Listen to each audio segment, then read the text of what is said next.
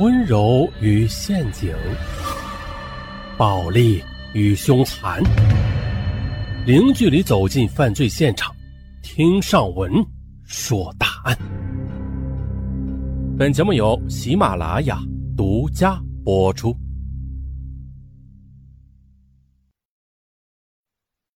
我，我用硫酸泼你女儿，就是想让你心疼。当法庭上。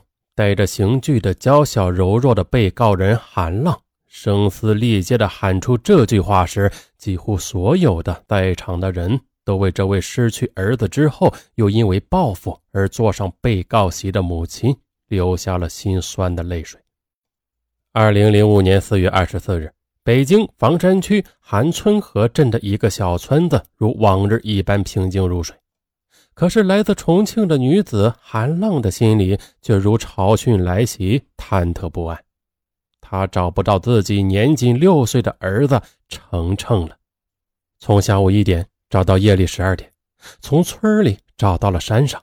韩浪他一遍遍地喊着儿子的名字，可是寂静的村庄只回荡着他凄凉惶恐的呼喊。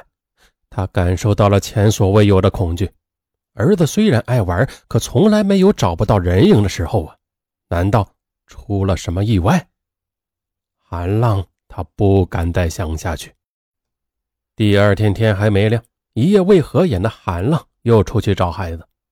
直到中午，有一个孩子跑过来对韩浪说：“村西头有个井，井里有个孩子。”一种不祥的预感顿时笼罩了韩浪。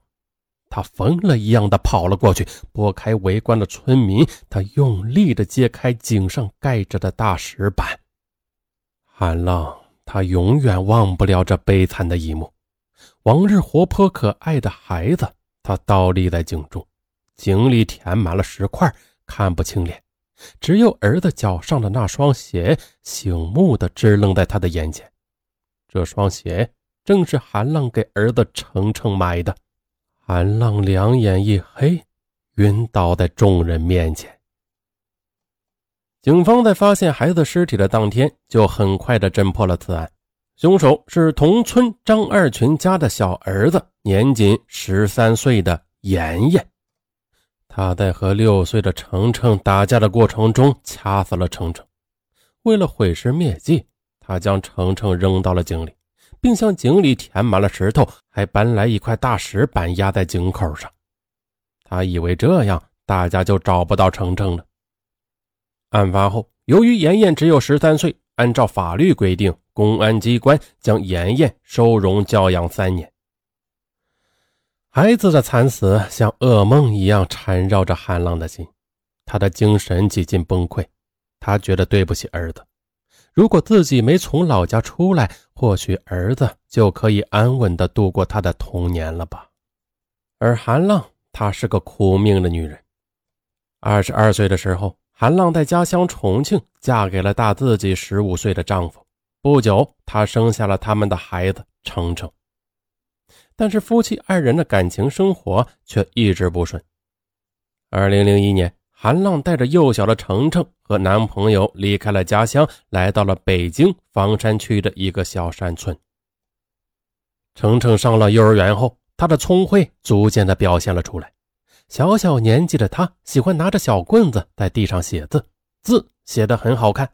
老师一再夸奖程程将来一定是个有出息的孩子。韩浪啊，非常疼爱程程，含在嘴里怕化了，捧在手里怕摔了。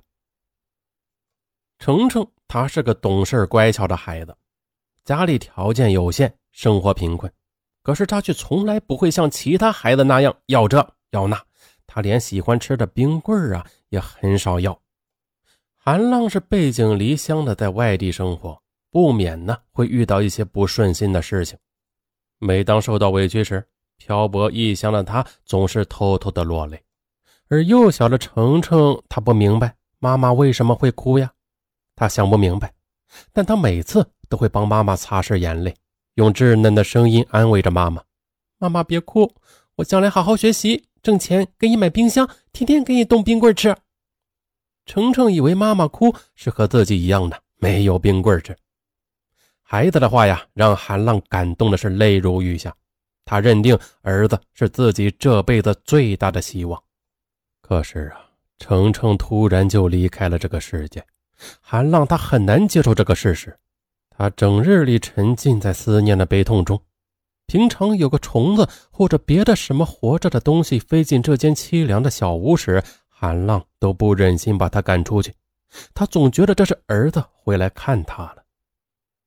韩浪每日都盼着天黑，天黑了睡不着的他就会吃安眠药，因为在梦里他就能看到儿子了。他说：“孩子，你快回来吧，回来陪妈妈说两句话。”最痛苦的事情是一觉醒来的时候，韩浪摸到旁边没有人，就满屋子去找儿子。孩子。你去哪儿了？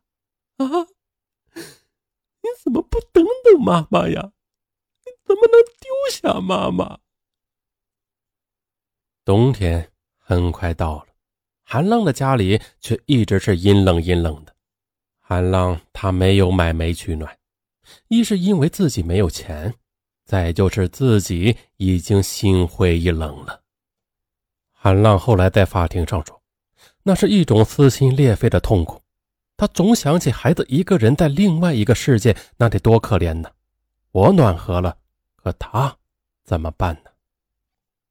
二零零六年一月三日，韩浪状告张二群夫妇民事赔偿案有了一审结果，北京市房山区人民法院判决张家夫妻俩赔偿韩浪十五万余元。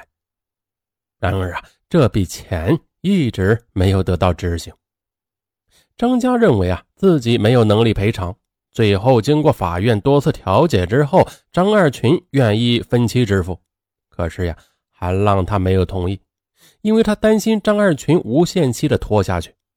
就这样，赔偿款的执行一直都被拖着。一直到了二零零六年四月，韩浪再也等不下去了。他要求法院再次就执行问题进行调解。韩浪提出，张家至少应该先把孩子的丧葬费一万元给了。可是呢，在某公司上班，月薪两千四百元的张二群张嘴就说没有。韩浪很气愤。其实啊，他也知道张二群的家里啊，一次拿出十五万元是有点困难，但他认为一万元是没有问题的，而且。这是程程的丧葬费呀，他认为张家至少应该先给付这一笔钱，但是他没有料到，张二群连这一万元都不愿意给付。更令韩浪生气的是，张家不仅从来没有向他道过歉，反而到处宣扬：“哎呀，我儿子啊，三年后就能出来了，这一万块钱我就是不给他，能拿我怎么办？”